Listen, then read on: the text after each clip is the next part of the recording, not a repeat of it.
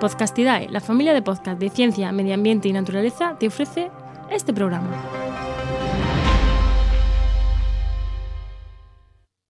El fuego es algo intrínseco a las poblaciones de Asturias, también de Galicia, también de Cantabria.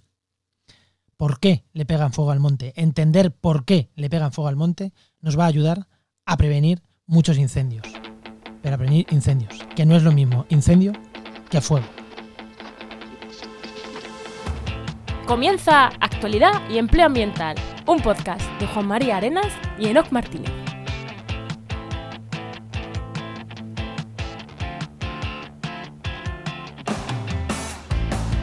Buenas, soy Juan María Arenas Y yo, Enoc Martínez. y estamos en el programa 52 del martes 5 de mayo de 2020 con el patrocinio de GeoInnova. La Asociación de Profesionales del Territorio y del Medio Ambiente. En el programa de hoy hablamos de sociología, de la sociología que hay detrás de un incendio o de por qué le pegan fuego al monte, con Javier Jiménez, caballero de Rodas. Pero antes, Enoc, antes de darle paso al invitado, ¿qué tal tu semana? Muy bien, muy bien, pues llena de podcast, como siempre, como las últimas semanas.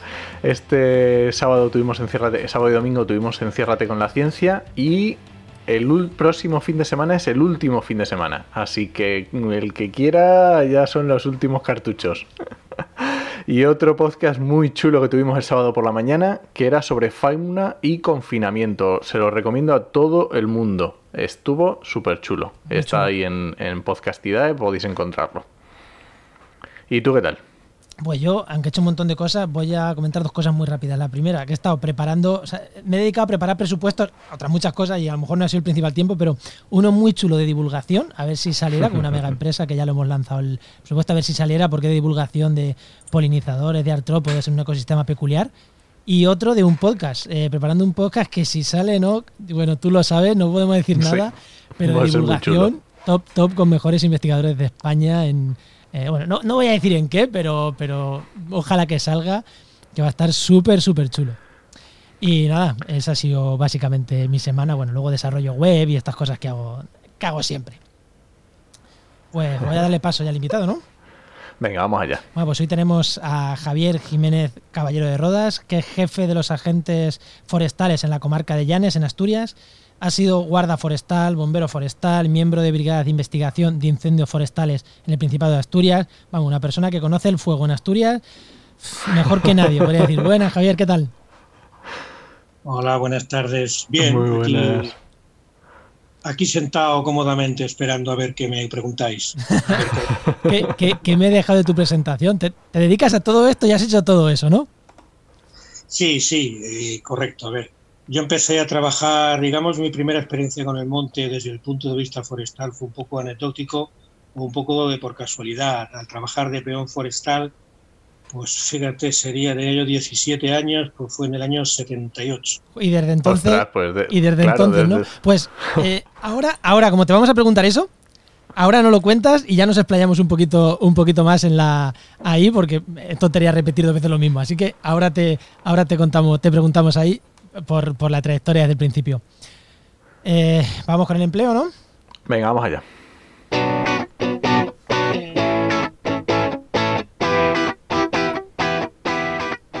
Y lo primero, como siempre, hablar de empleo. La página de empleo trabaja en media, www.trabajaenmedioambiente.com, la página donde mi compañero Enoch tiene un montón de ofertas de empleo para la gente que se dedica al medio ambiente.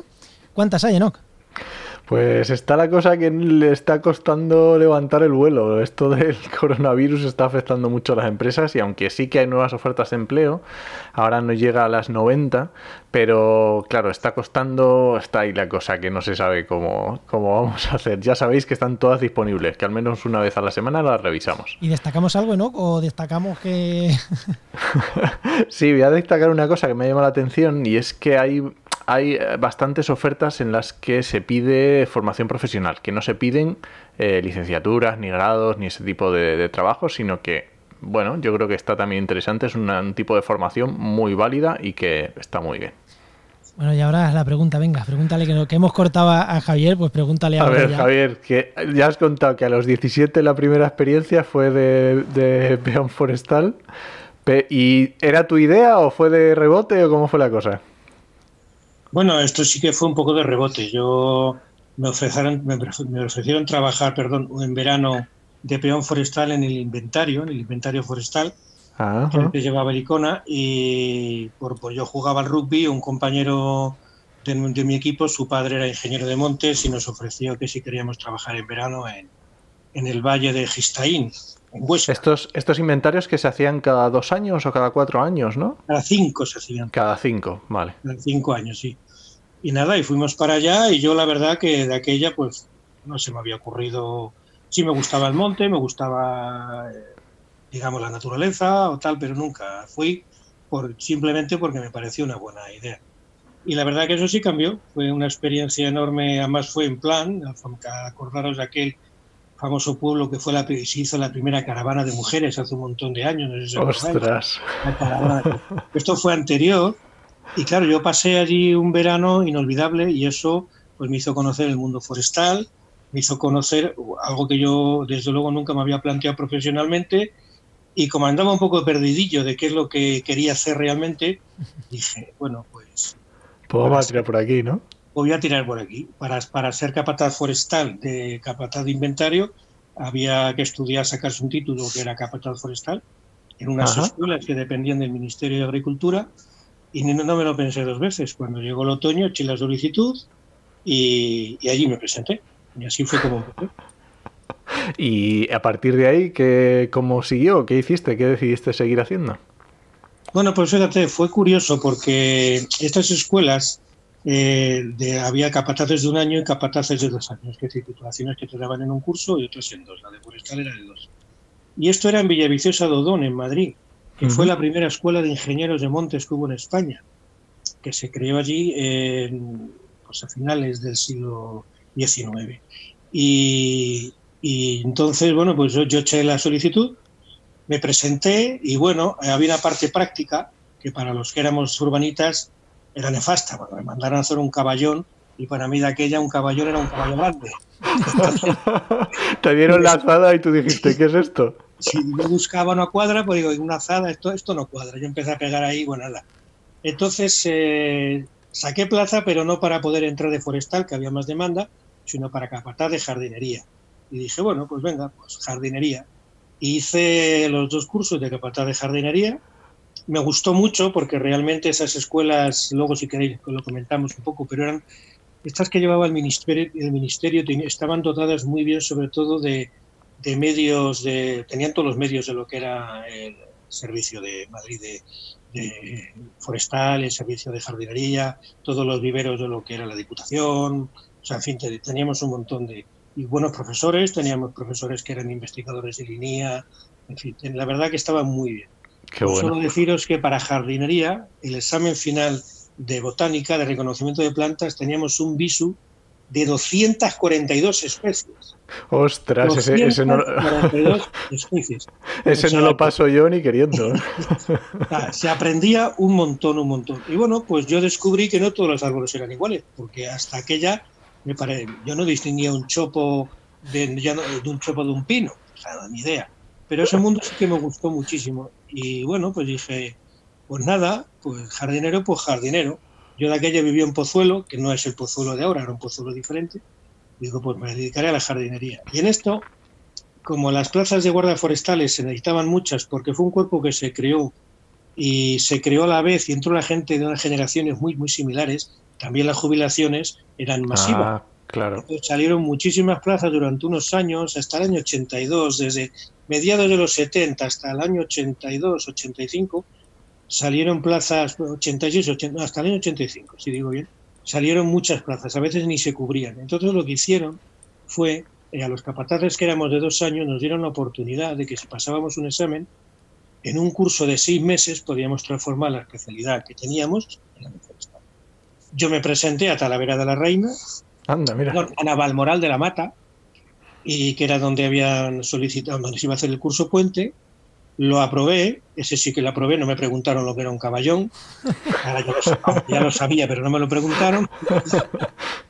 Y la verdad es que estuvo, estuvo muy bien ese curso, ese curso puente, porque el director de la escuela era un ingeniero de montes, que había recalado allí en esa escuela de director, no me digáis por qué.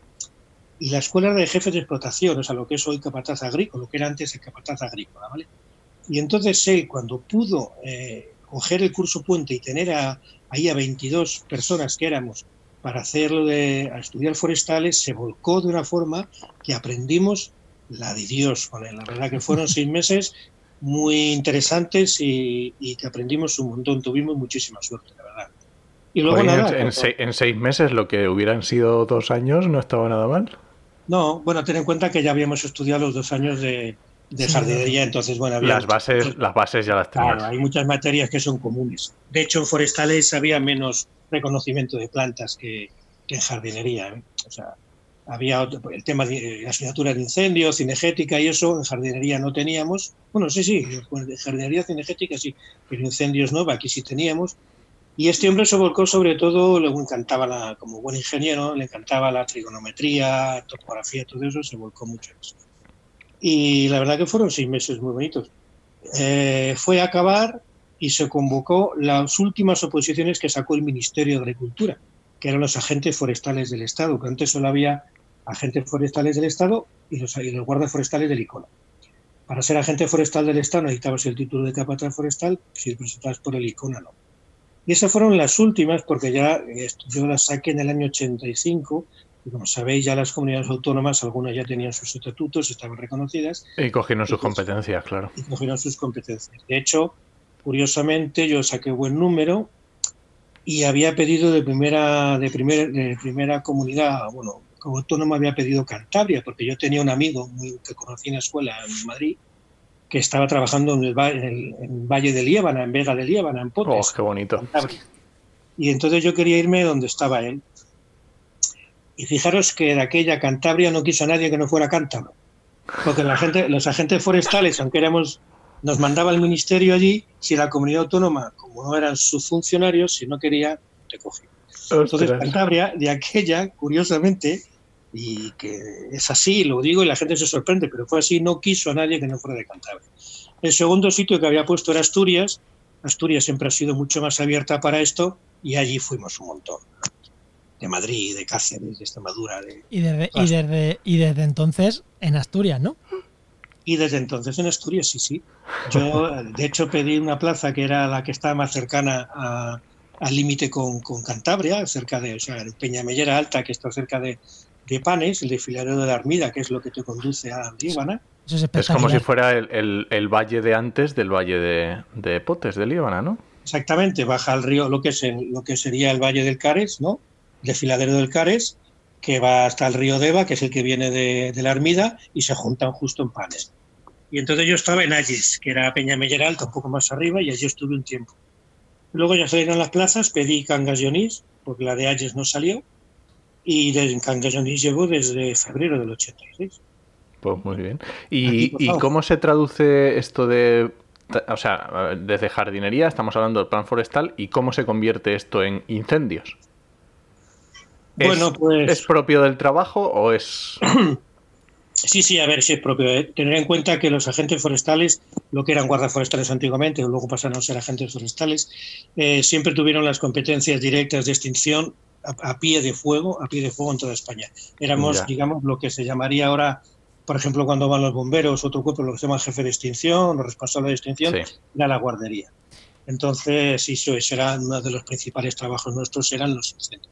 Y, y una de las cosas que no hemos comentado todavía en el programa, se me olvida en la presentación decirlo, es que Javier, aparte de ser capataz de jardinería, capataz de forestal, actualmente es sociólogo, ¿no? Con la carrera de sociología y, un, montón de máster relacionados con, la sociología, ¿no? ¿Cómo, cómo eh, sin entrar en lo que vamos a entrar después en la sociología que entra un incendio, pero tú estabas en el campo, en el monte, ¿cómo te da al final por decir, mira, mm, tú has hecho la carrera un poco inversa, ¿no? Has empezado a trabajar, te has dado cuenta que necesitabas o que te apetecía coger una, una, mm, eh, una formación más profunda en un tema y fue entonces cuando te metiste a hacer una carrera, ¿no? Sí, correcto, la verdad es que sí. Eh, bueno, yo así un poco de, aunque no venga a cuento, pero sí que es verdad que quizás esto esté un poco relacionado en que, bueno, yo vengo de una familia que me, tradicionalmente desde muy antiguo, por parte de mi padre han sido militares, por parte de mi madre ingenieros. Y a mí desde muy pequeño se me está preguntando siempre, ¿qué vas a ser de mayor? ¿Militar o ingeniero? Pero eso desde prácticamente desde que aprendí a hablar. Fíjate, y eso era una pregunta continua, era una presión casi familiar. De hecho, mi hermano el mayor empezó a estudiar ingeniero de caminos porque mi abuelo materno era ingeniero de caminos y su bisabuelo también lo había hecho. Ahí no había discusión. Entonces a mí siempre me preguntaban eso. Y fíjate si era pequeño, que la primera vez que me, contestó, que me preguntó mi abuela, bueno, mi bisabuela y mis tías abuelas y mis tías, que a ser de mayor, yo contesté que quería ser caballo. O sea que fíjate, ya me lo preguntaba a una edad. Y yo, evidentemente, lo de caballo enseguida me di cuenta que iba a ser complicado. Iba a ser difícil. Iba a ser complicado. Y luego quizá esa presión de todos los días, de aquí vas a estudiar, que vas a estudiar, pues luego yo me dediqué un poco más a estudiar menos y a vivir más, digamos así, por decirlo de una forma. Por resumirlo fácil. Por resumirlo fácilmente. Y entonces, bueno, sí es verdad que en una época estaba un poco perdido, no sabía qué hacer, estaba como jugaba al rugby, se me daba bien, se me daba bien el deporte, después pues, igual acabo sacando el título y me presento a la INES, que de aquella no era carrera universitaria, era carrera universitaria, bueno, relativamente eran cuatro años, en fin. Pero en esto fue cuando os comenté que me fui a plan y vi lo de capital forestal y decidí esto Y ya te digo, lo de los incendios, pues fue lo que me llevó un poco a pensar un poco en la sociología. La verdad es que yo me di cuenta al poco tiempo de estar allí que esto de los incendios aquí se miraba con mucha resignación. Teníamos, yo llevaba aquí cuatro o cinco años y es que podías hacer, eh, ya no digo una porra, es que podías, no sé, decir cuáles eran las zonas primeras que, ibas, que, ibas a arder, que iban a arder el año siguiente, más o menos. Y no te equivocabas. Y no te ibas a equivocar mucho. Entonces me pareció que, que ahí todo el mundo, que, ahí había algún trasfondo, ahí había algo más que simplemente llamas, ahí había algún trasfondo. Y como sí tenía, verdad, el gusanillo de estudiar algo, porque, bueno, tiempo tenías, aunque tenías a veces jornadas muy duras de trabajo, otras no lo eran tanto, dije, bueno, pues eh, yo creo que esto hay que estudiarlo desde un punto de vista un poco más social. Y entonces me matriculé en la UNED y estudié sociología y luego pues ya he hecho más posgrados y estoy acabando un máster también en problemas sociales. Y bueno, también me formo mucho en incendios. A mí, la verdad que el fuego, porque luego hablaremos que es una cosa muy importante y diferenciar fuego e incendios, el fuego siempre me ha gustado. Y el tema de los incendios me parece sinceramente que es una labor que la Guardería Forestal ha hecho encomiable, es el trabajo más importante que hacemos. Durante muchos años hemos sido los que hemos estado bregando con esto. Quizá no se nos reconozca hoy por hoy el trabajo que seguimos haciendo, pero fuego, eh, incendios y guarda forestal van muy unidos. O sea que era, era la parte principal y yo creo que más importante de nuestro trabajo. Genial. Pues no sé si algo más de la parte de empleo o no, o nos pasamos ya con el tema. No, no, vamos ya con el tema que lo estoy deseando. Venga, pues voy a meter la cabecera y vamos con el tema.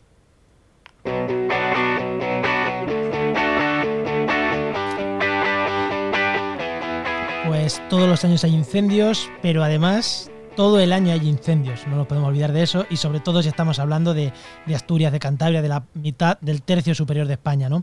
Y hoy, como ya estáis viendo, tenemos aquí una de las personas que más saben de lo que hay detrás de un incendio pero no hablamos de carga de combustible, de carga de madera, no, no. Hablamos de lo que realmente hay detrás de un incendio en todas estas zonas, que es eh, la sociología, ¿no? La gente.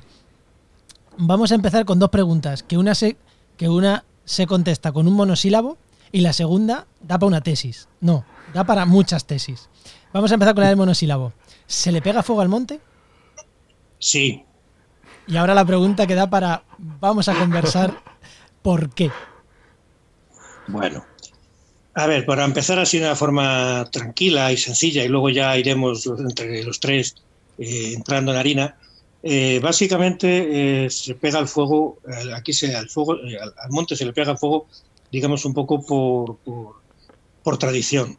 Digamos que, que todo lo que es la España cantábrica han sido zonas que, están, que han sido muy transformadas por, por el hombre desde, desde hace desde muy antiguo. Tener en cuenta que, el, que estamos hablando del nombre antes del, compañero, es muy cerquita del lago Enón, en el valle, en la, en la de Belville, haciendo, haciendo estudios sobre carbono, se ha identificado eh, restos de incendios, de incendios provocados antrópicos de hace más de 2.500 años. Es decir, los asentamientos aquí en todo, en todo el noroeste, eh, la roturación en un sitio donde eh, la vegetación es exuberante y, crece muy rápido, pues se ha hecho a base de, fundamentalmente de fuego, ¿no? de, del uso del fuego. Eso ha creado una tradición, una forma de, ver, una forma de trabajar en la que los incendios, digamos, de, regeneración de pasto es lo que, lo, que originan un montón de incendios, eh, en teoría, todos los años, año tras año, en la época, pues desde diciembre hasta finales de marzo o abril. Entonces, este incendio... digamos, lo oficial o lo que ha sido un poco la historia de por qué aquí en, esta, en el noroeste de España se ha quemado tanto. Entonces, este incendio histórico o esta tradición que dices está más ligada al tema pastos, al tema ganadería. Sí, sí, y también las roturaciones del monte. Tener en cuenta que aquí, aunque, por ejemplo, en Asturias llamamos Asturias paraíso natural, conocéis el famoso eslogan, ¿no? Yo sobre los paraísos de cada uno no voy a entrar, el respeto que cada uno tenga el suyo. Eh, pero en cuanto a natural, el eh, igual que toda España, pero no nos hagamos una idea, voy a hablar de Asturias concretamente, pero podría hablar igual de Galicia, de Cantabria o del resto de España, de natural tiene muy poco, porque aquí el tipo de, de, economía que había, por llamarlo economía, que era de supervivencia, necesitaba una, un, un uso del terreno muy, muy extenso muy intenso y muy extenso. Y todo, todas esas roturaciones, todo ese mantenimiento se hacían a base de uso de fuego y también de uso de incendios. Entonces eso ha calado durante siglos y bueno, es algo que ahora sigue llevando, ¿no? es algo que sigue, digamos, un poco eh, en la mente, en el, marco mental de, las zonas rurales de, estas zonas, de, la noreste de España, evidentemente, los incendios y el fuego van muy ligados al, uso y gestión que tenían o que se tiene en del terreno, vamos. Has dicho tres veces eh, que tengo fuego o incendio y me, me ha parecido escuchar también antes que nos decías que no es lo mismo. Sí, yo creo que eso es fundamental. Mira, yo eh, y además eso también yo si lo, pensamos un poquitín, como el fuego realmente fue la, se puede decir que fue la primera revolución energética humana, ¿no? Porque desde que aprendimos a usar el fuego y luego cuando más tarde aprendimos a, ser capaces de, hacerlo, de fabricarlo, ¿verdad? De ser capaces de provocarlo con nosotros mismos, no solamente de, cazarlo o de aprovecharlo, eh, cuando empezamos a utilizar el fuego, las cuevas se convierten en hogar una cueva eh, ya no, es, ya no solamente un sitio donde te refugias de otros animales o del frío o de la lluvia, tal, sino es que ya se convierte en un hogar porque hay un elemento que da calor, que te permite cocinar. Al, al no necesitar eso fue un avance tremendo en nuestra evolución porque nos hizo comer mejor, relacionarnos, tener más tiempo para conversar, que eso también eh, nos hizo mejorar nuestra forma de comunicación y, entonces digamos que el fuego está ligado, yo creo que de una forma mm, eh, pegada a nosotros como mínimos. ¿no? Yo creo que nuestra evolución como mínimos el fuego siempre está, ha estado presente. Entonces yo creo que el fuego es algo que va unido al lar, al hogar, a la persona. Eh, a nuestra comunidad, a nuestra forma de vivir y a, a cómo nos hemos desarrollado como especie, el fuego en sí. ¿Qué es un incendio? Yo creo que un incendio evidentemente es un fuego en, determinados, en un espacio determinado, eh, puede ser urbano o rural, en este caso vamos a hablar de la zona rural o del monte, no deseado. ¿Vale? No deseado. Es un incendio que es algo que puede provocar, igual que el fuego nos ha dado vida, nos puede dar, nos la puede quitar, o igual que el fuego nos da la capacidad de generar y de poder crear eh, eh, cultivos, mantener ganado y tal, también puede, no lo puede, puede acabar con eso en un segundo. Entonces, lo primero sería gestión del fuego, el fuego como uso, como, un, como un bien, como una herramienta, y, el, como una herramienta muy unida a nosotros, tener en cuenta que muchísimas fiestas y muchísimas eh, eh, labores cotidianas en nuestro mundo están van unidas al fuego. Sin embargo, el incendio sería la cara mala, ¿no? Digamos que el fuego sería la cara buena, ¿no? de, lo que es esta reacción química, que es el fuego, y los incendios serían eh, la cara mala, ¿no? la devastación, el mal uso, eh, la degradación, la severidad, los impactos, en fin, todo eso. Entonces, la pregunta de ¿se le pega fuego al monte? es cierta, pero ¿se provocan incendios? no es tan cierta, porque cuando se convierte en incendio ya nadie quiere eso, ¿no? Bueno, mm, se podría decir que no se buscan hacer incendios devastadores o no se buscaban. ¿eh? También hay que comprender que han pasado muchas cosas y ahora, digamos, que estamos un poco como con una, como una, como con un sentimiento cristalizado en el tiempo en el que sabemos, o siempre hemos, siempre se ha oído que el fuego es bueno para el monte, pero lo que realmente no estamos ya en el espacio que estábamos hace, ya no te hablar de, un, de 100 años, es que no estamos en el mismo eh, escenario que hace 50 años, estamos en otro. Estamos en otro. Y entonces el problema es que estamos aplicando, digamos, eh, no sé si decir técnicas, pero sí usos y costumbres del fuego ancestrales en un escenario que es completamente diferente.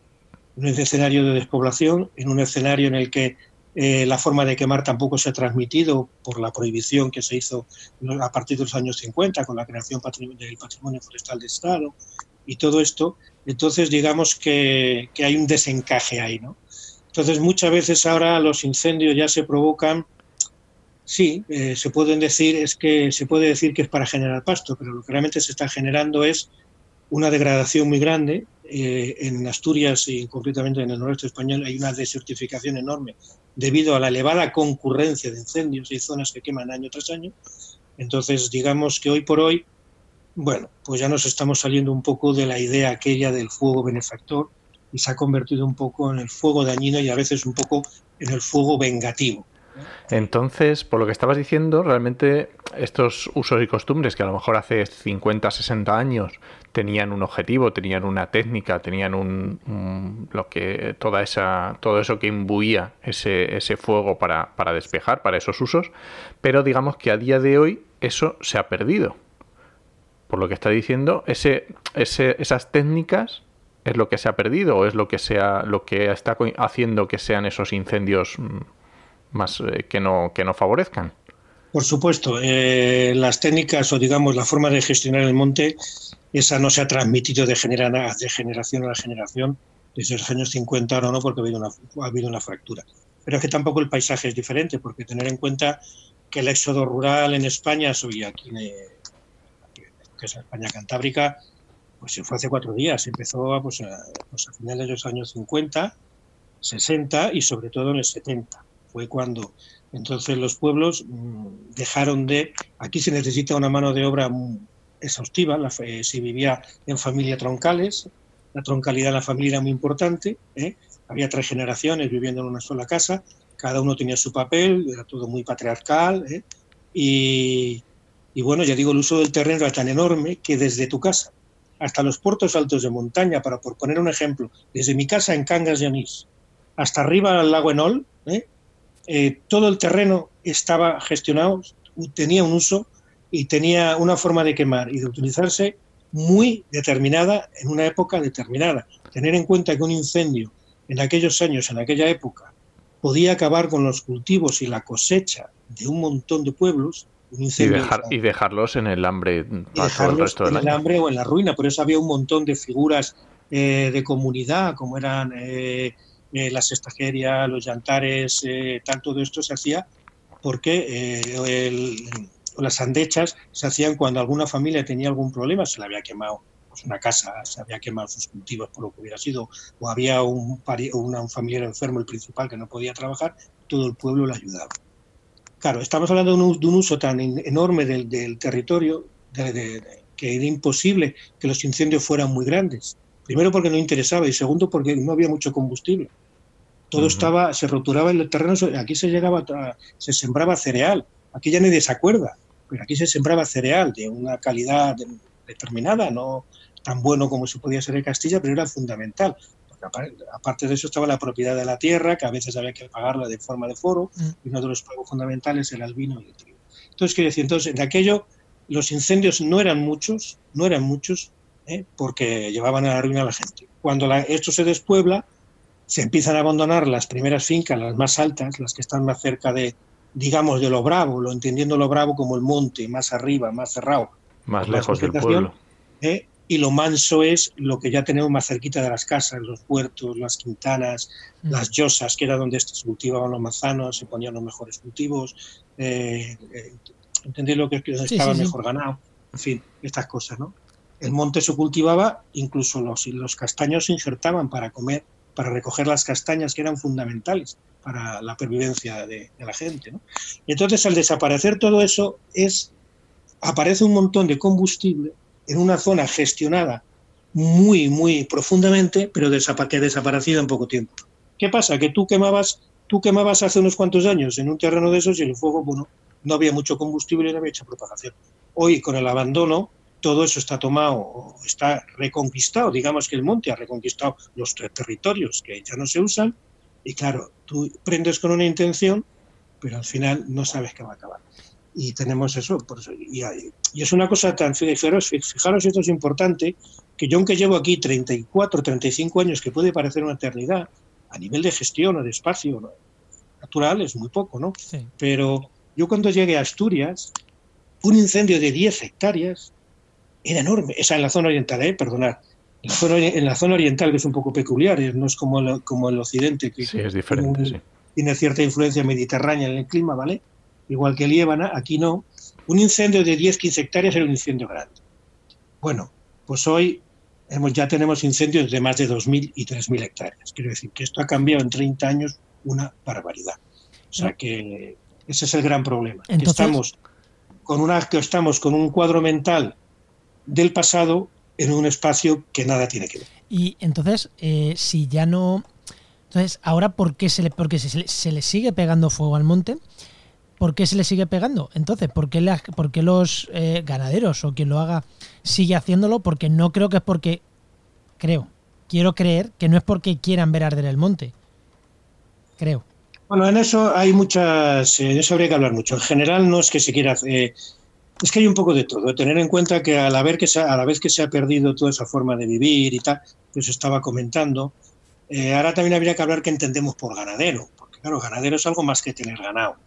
Ahora hay mucha gente que vive de otra, bueno, pues son autónomos o son o trabajan en el régimen general de lo que sea, pero tienen igual que sus orígenes han sido ganaderos y igual que su tiempo libre pues le gusta tener algo de ganado y, o jubilados, por ejemplo, prejubilados de la mina, o de gente que son de raíces profundamente rurales, eh, que bueno, pues que tienen su ganado, mucho ganado, a ver, por ejemplo, en el centro de Asturias mucho.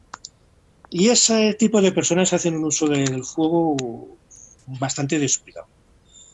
Y tener en cuenta que el, el, digamos, eh, el paradigma del individualismo que está instaurado en la sociedad occidental no es ajena en el campo. No pensemos que es que en el campo el individualismo no ha llegado. Ahora todo el mundo piensa un poco en sí, gestionar lo suyo, lo que importa y ya está. Me interesa quemar esto, lo quemo. Que quería quemar media hectárea y acaban quemando 100, pues ¿qué le vamos a hacer? No quería eso, pero bueno, tampoco crea además. Hay muchas, a, muchas personas no les crea demasiado los problemas. Entonces son muchas situaciones complicadas detrás que hacen que, realmente, bueno, mm, y luego hay problemas ya como pues, gestión del lobo, pues que ya sabéis, los daños de lobo se soportan muy mal, también se están gestionando muy mal. Eh, en fin, y esto genera, eh, aquí siempre, en las zonas rurales siempre se ha dicho que cuando hay algún problema, cerilla el monte. ¿Por qué? Porque se piensan que, bueno, porque hace tiempo había repoblaciones, también hay que acordarse del patrimonio forestal del Estado, repobló de una forma eh, excesiva, llegó hasta plantar pinos a las puertas de las casas. Tener en cuenta que se hizo en el año 49, la plena dictadura, y entonces se plantaba sí o sí, que es algo que fue buena idea y que ha generado riqueza y que está muy bien, pero las formas fueron las que fueron y las formas han sido muy importantes. De hecho, la, cultura forestal en el oriente de Asturias es casi inexistente después de, tanto de 40, más de 40 años de democracia porque fueron muy profundas las heridas que, aquí creó la repoblación masiva. Entonces, la venganza era, ¿problemas? Te quemo las repoblaciones. Hoy por hoy, ¿problemas con la administración? Pues quemo el monte. Al final, ¿quién se está perjudicando? Toda la sociedad, pero primero ellos, básicamente. Pero esa idea también perdura. Son muchas cosas mezcladas, pero, pero sí, la venganza, y luego venganza entre ellos, ¿eh? también, entre propios ganaderos, pueblos, que si tú ganas entre lo mío y no, no, pues quemo y tal. Eh, el fuego, eh, digamos, los incendios han sido utilizados bastante como, como, como, venganza o como castigo o como represalia tanto entre la administración como con ayuntamientos como con vecinos. Sí. Y eso sigue pasando. Y con este panorama, claro, que nos estás dibujando, que es muy complejo y que habrá montones de, circunstancias que van a dar en incendios, ¿cómo se plantea la prevención? Pues esa es la pregunta más importante que, nos deberíamos hacer todos. Porque llevamos, bueno, yo soy miembro, soy miembro de la Fundación Pau Costa, no sé si, la conocéis, pero os cuento rápidamente. La Fundación Pau Costa se creó en el año, se creó en el año 2000, hace, pues, en 2011 me parece que fue, eh, a raíz del incendio de Horta de San Juan en Tarragona, que os acordáis que fallecieron cinco personas que se quedaron atrapadas por el fuego. Uno de ellos fue, fue un analista jefe del Grado de Cataluña, eh, Pau Costa. Y este hombre tenía mucha inquietud porque estaba viendo que realmente lo que había que invertir era, eh, por dos razones, en la prevención, porque la prevención era la fundamental. luego estaba viendo que él achacaba al impacto del cambio climático poco a poco y bueno y al abandono rural evidentemente y estas cosas. Estaba viendo que los incendios cada vez eran más intensos y más devastadores. Entonces estaban enfrentando a situaciones que eran muy complicadas a fuego con una con una intensidad desconocida y dijo bueno pues esto está pasando aquí pero ya en California pasó hace tiempo y en Australia y está pasando tal entonces quiso crear una red internacional de intercambio de información para el manejo de este tipo de incendios este hombre, al fallecer en ese incendio, al verse atrapado junto con sus compañeros y morir, pues su compañero John eh, eh, decidió eh, fundar esta, esta, esta crear la fundación que lleva su nombre y seguir en esta, seguir, seguir investigando lo que él quería. Hoy por hoy es una fundación reconocida internacionalmente donde hay un, atesora muchísimo conocimiento. Y, y claro, nosotros ahí lo que procuramos y luchamos y lo queremos, queremos hacer ver es que lo, fundamental es gestionar, gestionar el terreno, hacer lo posible para que cuando eh, que en un terreno no haya tanto combustible, reducir el combustible, para que cuando haya un incendio de verdad, que no podamos controlar, porque cada vez hay más incendios fuera de capacidad de control, y eso es algo que tenemos que tener muy claro, y es algo muy serio, para que no se produzcan y no sean tan dañinos, como pasó en La Palma, como pasó en La Gomera, como está pasando en el Mediterráneo casi todos los años, como ha pasado en Portugal, está pasando en California y como ha pasado en Suecia hace dos veranos, es decir, o en Noruega, que cada vez está yendo más al norte, tenemos que gestionar el, entorno de otra forma. Y ahí está, ahí es donde radica, la, donde radica el, el de la cuestión, entender que hay que gastar en prevención.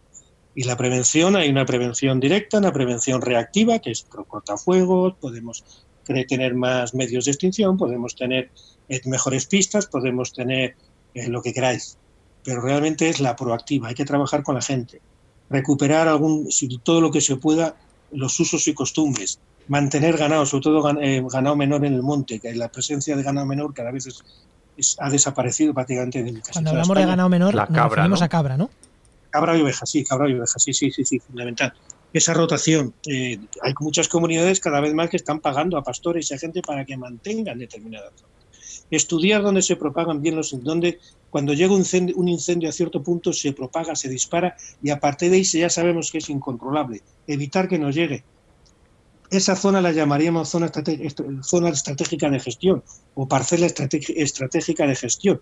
Y eso habría que gestionarlo todos los años y mantener, porque sabemos de sobra que si hay un incendio y llega a esa zona, adiós, no vamos a tener capacidad de, controlarlo.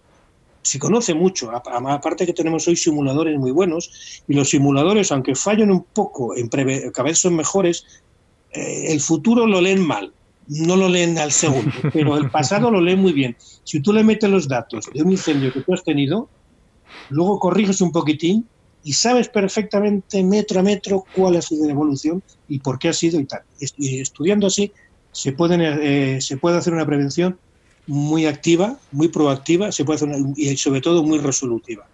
Eh, yo creo que, que, la mayoría del mundo forestal, del mundo de los incendios, estamos por esa línea, lo vemos, pero no acaba de salir. Seguimos invirtiendo mucho en extinción y la prevención cada vez es, eh, bueno, la prevención no está teniendo el, protagonismo que debería tener.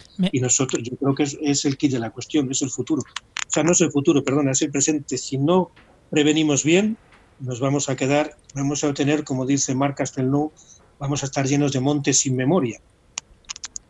Me, recuerda, me recuerda esto que estás diciendo a, un programa que tuvimos hace tres o cuatro programas hablando de lobo, curiosamente mm, emblema también de Asturias, aunque no sé dónde más lobo hay de España. Y Blanca Berzosa nos decía algo que es prácticamente lo mismo que estar diciendo. En Lobo se está gastando mucho dinero en pagar daños cuando tendría que invertirse en prevenir daños. Eh, trabajar con los ganaderos, trabajar con los mastines, trabajar. O sea, que no tiene, que las ayudas no tienen que ir a la a la a la a, poner la tirita, sino a prevenir el problema. Exactamente lo mismo que nos estás comentando tú. O sea, que, el dinero no vaya a prevenir, no, no vaya a poner tiritas, sino a, a, cortar el problema de raíz, ¿no? O a prevenir o a, o a, laminar los problemas de raíz para que no sean problemas tan grandes, ¿no? Este de los incendios. Sí, fundamental. Eso es que, es que prácticamente es igual. Tiene, tiene una idiosincrasia muy parecida, ¿no? Es ambos problemas. Eh, hay que trabajar mucho con la gente, hacerles ver que, realmente quien se está haciendo un daño más directo. Entiendo que todos, toda la sociedad pierde con los incendios, toda la sociedad pierde, pero los que primeros pierden son los que más viven de su entorno.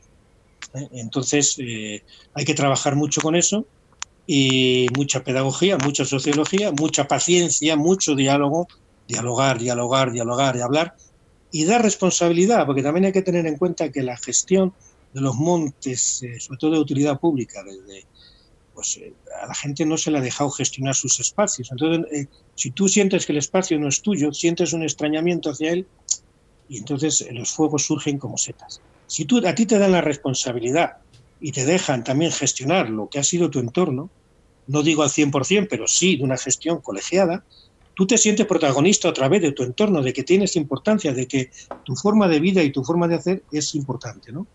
Porque realmente es lo más importante. Tú esa gente la empoderas en ese sentido y yo creo que es una de las mejores prevenciones que se podrían hacer. Aparte de luego de invertir de una forma eh, que podría ser tan directamente determinar, ya, no tanto en infraestructuras, sino también de invertir indirectamente en las personas que puedan trabajar en, sus entornos, mantener un uso del monte que les sea rentable y que les haga eh, pervivir allí. Una, una, pregunta, porque eh, hablando de sociología del fuego, ¿no? De por qué la gente le pega fuego al monte, hay tres, tres como tres o sea, normalmente pensamos en dos cosas. Eh, los ganaderos y nos has dicho una segunda que para ti es súper importante, que es me cabrió con la administración y le pego fuego, que esa yo no la tenía tan presente. Y luego está una tercera que se escucha mucho, que es el tema de la especulación. Le pegan el fuego para construir, para plantar, para... Eh, ¿Crees que eso es así? ¿O en Asturias esa realidad es así? ¿O, ¿O, realmente tienen más peso las otras dos que la propia especulación urbanística? A ver, la especulación urbanística desde la última reforma de la ley de montes y de otras reformas del régimen local y otras no tiene casi sentido en este país. Eso ya se solucionó cuando se vieron los grandes incendios que se provocaron por eso. Más que grandes, llamativos. Llamativos incendios. ¿Por qué ha perdido esto justamente? Pues porque lo transformamos en, eh, de forestal, ya no es forestal porque no tiene arbolado y ya nos es mucho más fácil llevarlo al urbanizado. Eso, mm, con la nueva ley, incluso con la modificación tan famosa y criticada de, bueno, de, que es última que hizo, que se hizo, no voy a decir el nombre de quién, pero que todos lo tenemos en mente. Todos nos acordamos. Sí, sí, pues ya estamos. Incluso con esa retoque, eh, realmente en, España, ojalá todos los incendios vinieran por eso, porque sería muy fácil de solucionar. No, no. Eh, realmente ese no es el cauce. Eh, se sigue sin los incendios. Mira, vamos a ver, es que el problema por eso digo, yo hablo siempre de la causa de las causas, porque el Ministerio, cuando tú, tú investigas un incendio, tiene codificado las causas, las tiene codificadas. Tú tienes que poner, por ejemplo, el código 1, el código 2, cuando es por eh, quema por pastores y ganaderos para favorecer la regeneración y nacimiento del pasto. Que ya es una, yo creo, es, un, es una codificación que yo quitaría, porque creo que tiene dos elementos que son que, que no son buenos. Primero, porque a un colectivo le, le está incriminando, al colectivo ganadero. Y segundo, parece que está dando a entender que todos los fuegos generan pasto y no es así. Entonces es, hasta contradictorio. Pero bueno, tú cuando vas a un incendio no puedes poner lo que quieres, tienes que poner la codificación que viene del ministerio. Entonces por eso a veces las, las estadísticas salen un poco como salen. Y el, el, código 1 y el código 2, el código 1 es el de, es el, es el de, en vez de para crear pasto, es que quemas matorral en el monte se te escapa y eso se va al monte y tal, tal, tal, ¿no? Vale, muy bien. El código 1 y el código 2 es el que mayor es, eh, digamos, es son los mayores protagonistas de aquí. pero se están utilizando un poco como cajón desastre, porque hay nuevas situaciones que no encajan excesivamente bien ahí, pero no sabe dónde ponerlas. Porque todavía hay codificaciones como el de la magia negra o incendios provocados por ritos sí, relacionados con la magia negra, digo, directamente. Entiendo que, hombre, eso ya debería desaparecer porque realmente yo sé de alguno que ha pasado, pero lo sé porque yo me comunico con otros investigadores de España y sé que históricamente ha habido algunos, pero eso ya tendría que desaparecer y habría que quizá modificar el para que estudiemos realmente el perfil de, los incendios en España, hay que cambiar esa codificación. Es muy importante, yo lo he dicho muchas veces, pero parece ser que el Ministerio no lo, no, no lo ve muy importante. Pero eso es fundamental. Y luego, insisto, eh, reconocer que lo que dice es ganaderos, pastores y ganaderos en un mundo en el que prácticamente no quedan pastores y quedan muy pocos. Ojo, eso es muy importante. Efectivamente. Eso es muy importante. Oye, y, hablando de esto que estábamos diciendo, metiéndonos en lo que es el propio incendio, ¿no? que muchas veces pues, nos pensamos, ya has, mencionado el cambio climático, has mencionado el combustible, que hay más en el monte, y cómo se conjuga esta, este intento de gestionar o de mm, lidiar con eso y también con el valor del bosque como un ecosistema, como el valor de la fauna para que los problemas que puede tener porque también tiene que ser un equilibrio delicado. El equilibrio es delicado sobre todo ahora, porque todo está desvirtuado, porque eh, los ganaderos no son los ganaderos que había, los pastores no quedan, que son la figura más emblemática que yo creo que, que tendría que volver. Y luego digamos que también la fauna, la propia fauna que siempre ha estado rodeando los núcleos rurales también está un poco pues disparada. Yo vivo aquí en Cangallonis y hace menos de, hace un mes y medio, el lobo mató cuatro ovejas aquí a 500 metros de mi casa. Los jabalíes vienen a ozar aquí, dice que... Y en estas épocas de confinamiento es curioso cómo la fauna se está acercando cada vez más cualquier día. Entonces, bueno, eso también se percibe muy negativamente en los pueblos. Aunque ya no causen tantos daños porque ya no hay esas huertas, ni esas quitanas, ni esas pumaradas, eso ya no existe, aún así se tiene, como, se tiene la visión de que eso es algo dañino, salvaje o algo tal. ¿Cómo conjugamos eso? Hombre, yo creo que eso es muy complicado, pero no es imposible, porque de hecho se conjuga. De hecho, eh, aquí el, lobo está y ha venido para quedarse. Y habrá que hacer controles, pero va a estar allí. Eh, con, la, demás fauna, lo mismo. Aquí lo que quizá habría que, que, sobre todo fomentar es saber que del monte se pueden sacar muchos más recursos que lo que se están sacando ahora.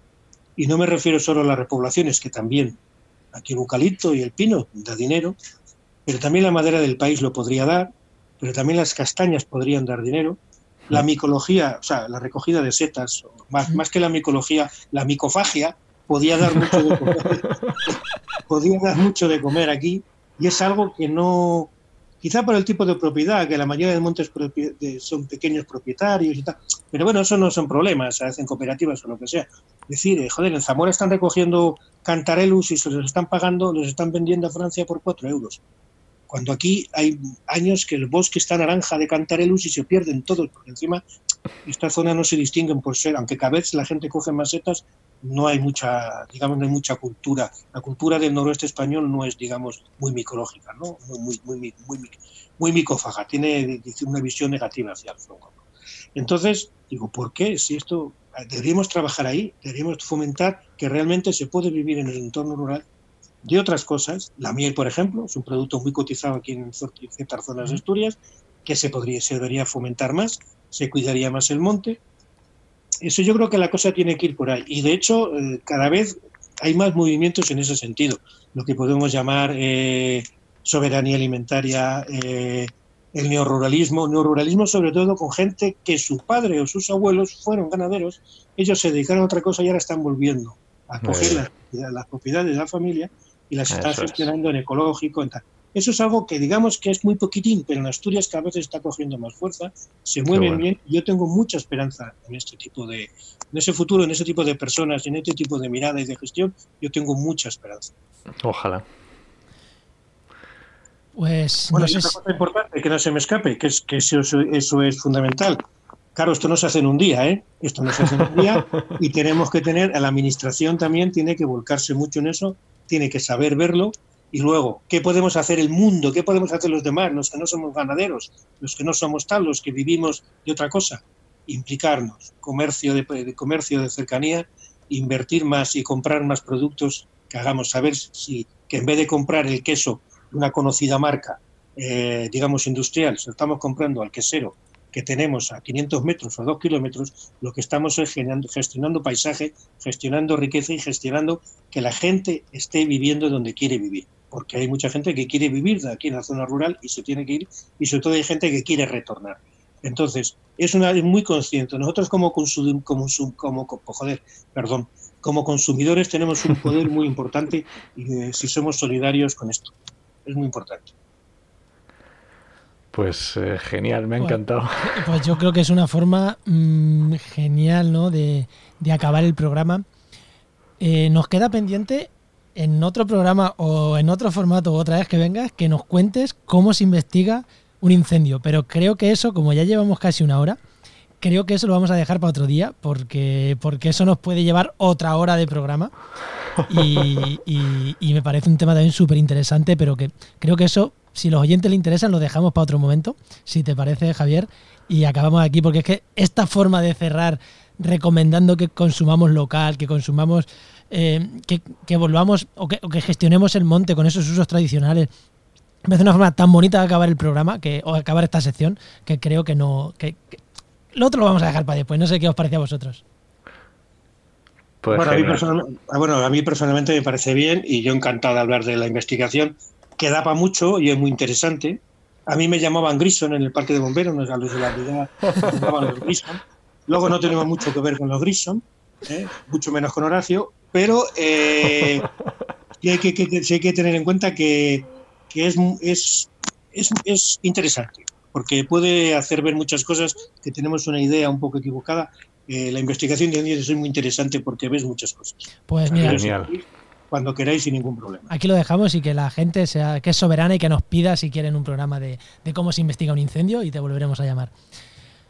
Pues llegamos. Pues yo encantado, genial, Javier. Me, vamos, yo que soy asturiano y que todo lo que estás contando me suena, vamos, me recuerda a mi abuela y esto me, encanta.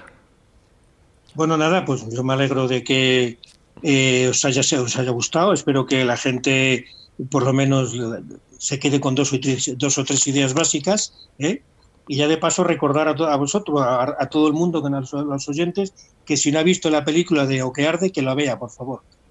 Una película que es gallega, que se llama O que arde, o Lo que arde, que fue nominada como también a los Goya, no sé qué aspecto, así a la mejor actriz secundaria. Y bueno, me gustaría que, que, se, que la gente la, mirara porque creo que retrata muy bien el espíritu de lo que yo he querido transmitir hoy.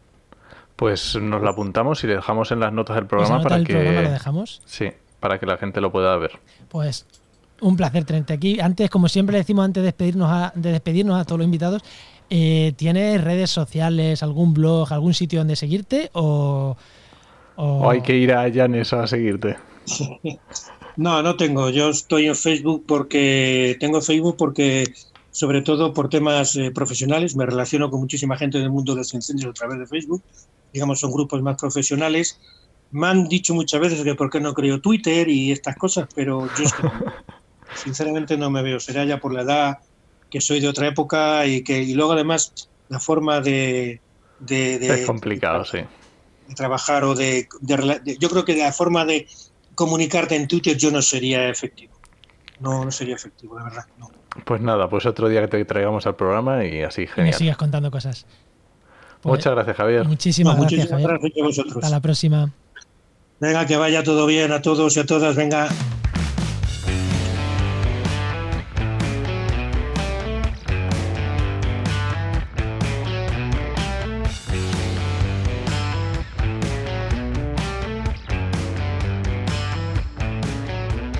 Con nuestra sección de, recomendaciones que nos viene gracias a GeoInnova.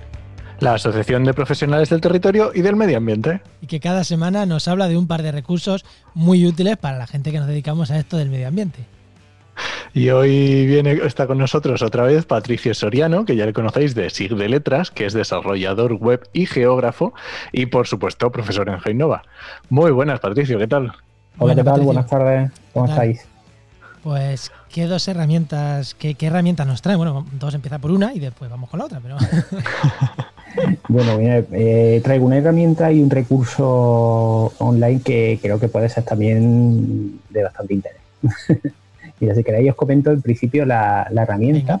Se llama Color Brewer y es una herramienta online que permite pues mm, obtener en combinaciones de colores pensando en la generación de, de mapas o otro tipo de diseño gráfico no todos tenemos la habilidad de, controlar a nivel gráfico y semiológico lo que es una buena representación y gracias a este tipo de herramientas pues eh, son de gran ayuda. Entonces, para, por ejemplo, mapas de tipo eh, temático, los que hay que definir pues la indicación de valores clasificados en, en clase, hacerlo por clase, o incluso permitir qué características hay a hacer, si es una gama vinculada con representaciones secuenciales, divergentes. Y luego también una cosa muy interesante que te permite también, por ejemplo, crear gamas de colores para, para cartografía o mapas eh, orientados para personas daltónicas. Creo que puede, que puede ser bastante interesante echarle un ojo. No es la primera vez que me encuentro un mapa que soy incapaz de saber de qué color es el de la, ah, pues Mira, pues mira, sí, sí, sí, sí. ¿Qué dices tú? ¿Cuál será de estos tres que son tan parecidos? Vete tú a saber. pues nada, estos tres verdes, estos tres verdes iguales, ¿cuál la dan referencia, no?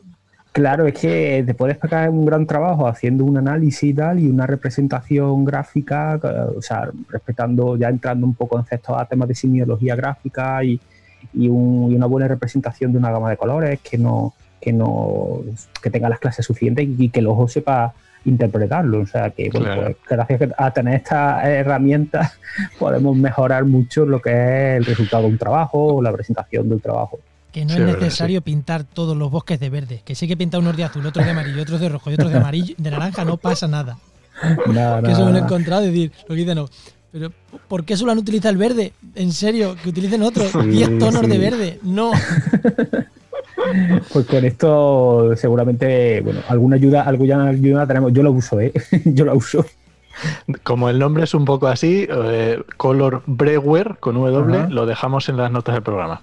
Vale, perfecto, sí, mejor. ¿Y lo siguiente, y la siguiente herramienta o recurso? Pues mira, el siguiente recurso me parece, eh, me parece muy interesante, sobre todo por la escala de, datos que tienen, ¿no? Es una página que se llama Protective Planet, que en la cual se puede consultar y descargar eh, límites de espacios naturales eh, a escala mundial. Es una mm. página que está gestionada por el Centro de Vigilancia de la Conservación del Medio Ambiente de las Naciones Unidas y también por la Comisión Mundial de Áreas Protegidas. Entonces, mm, además de que tiene un diseño muy, muy atractivo, mm, cómo representa, cómo se accede, tiene una cantidad de información grandísima y se puede descargar en un formato propio para poder trabajar y manejarlo en cualquier mm, proyecto o en cualquier herramienta que maneje datos cartográficos. Y bueno, la verdad es que está, sobre todo lo interesante es la escala, ¿no? La escala de, trabajo. Muy bien a nivel mundial es que es. estos datos es que a mí siempre me alucinan estas cosas, cómo se ponen de acuerdo tanta gente para hacer una cosa tan buena, es como. Sí, además, eh, además de, de, la escala también, como te la, la calidad del dato que tiene y la representación es, es muy, muy alta. Está muy, bien. que no, es fácil a veces, ¿eh? No, no, que va, que va. Pues genial, oye, pues muchísimas gracias, Patricio. Muchísimas pues gracias. a vosotros. hasta la próxima, Patricio. Venga, estupendo. Eh, recordar que esta sección ha sido patrocinada por GeoInnova, la Asociación de Profesionales del Territorio y del Medio Ambiente, y que puedes encontrar en www.geoinnova.org.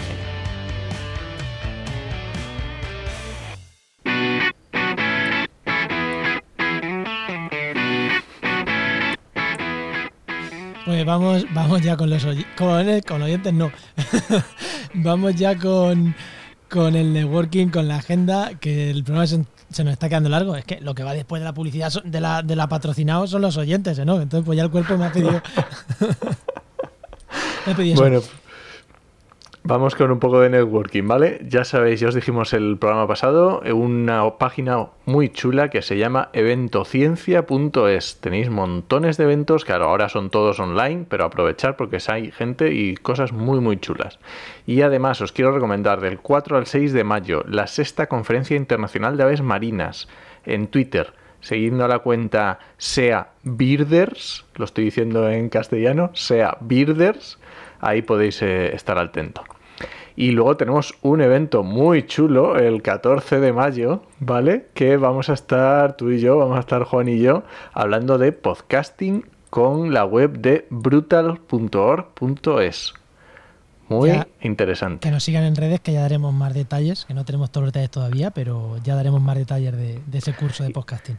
Y si no, que sigan a la red, al Instagram de Brutal, que también lo va a poner ella. Brutal barra baja Y- blog. Eso es, en Instagram.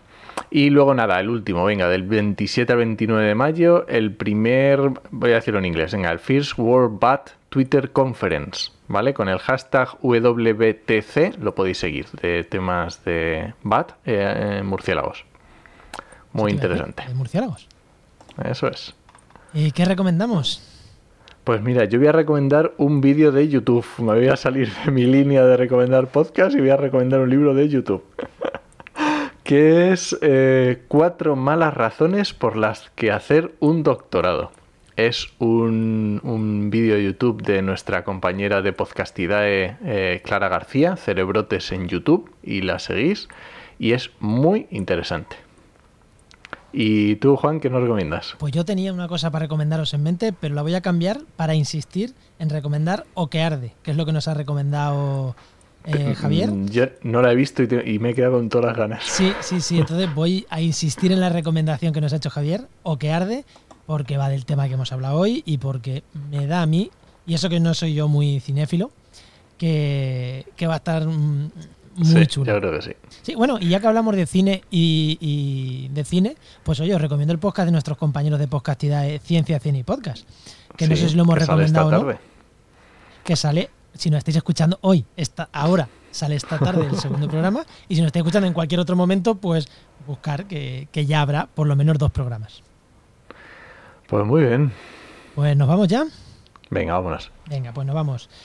Recuerda que puedes escucharnos en Ivo, Spreaker, Spotify, Google Podcast, Apple Podcast. Oye, si estás en Apple Podcast, déjanos una valoración, que nos hace mucha gracia y si no, y no- no- nos da mucha ilusión. Y si, y si nos valora ya, ni te cuento. Y si, pero bueno, si nos deja una valoración ahí, un, un comentario, los decimos en el programa, ¿no? Quien nos deja un comentario, los decimos Venga, aquí, vale. si te parece. Venga, nos arriesgamos. A Venga, que nos pongan arriesgamos. cosas. No nos arriesgamos a que pongan. Lo que pongan lo vamos a decir aquí. En Apple, en Apple Podcast. Venga, escribirnos algo. Eh, pues nada, os esperamos el martes que viene en actualidad y empleo ambiental y durante toda la semana en trabajaenmedioambiente.com y en nuestras redes sociales. Nos escuchamos. Adiós.